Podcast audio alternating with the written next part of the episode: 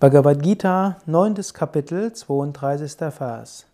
Denn wenn sie bei mir Zuflucht suchen, werden auch die, die in Sünde geboren wurden, das höchste Ziel erreichen. Manche Menschen haben vielleicht noch vom früheren Leben her ein bestimmtes Karma. Und so werden sie vielleicht in diesem Leben erstmal Dinge tun, die sie nachher bereuen.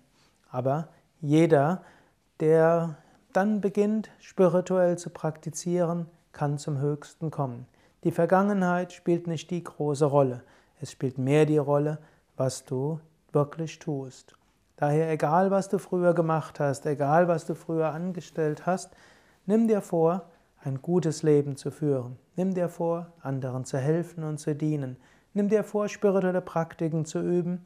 Nimm dir vor, ein gesundes und spirituelles Leben zu führen und nimm dir vor, hinter allem Gott zu sehen. Und ganz besonders wichtig, vom Herzen her strebe nach Gott.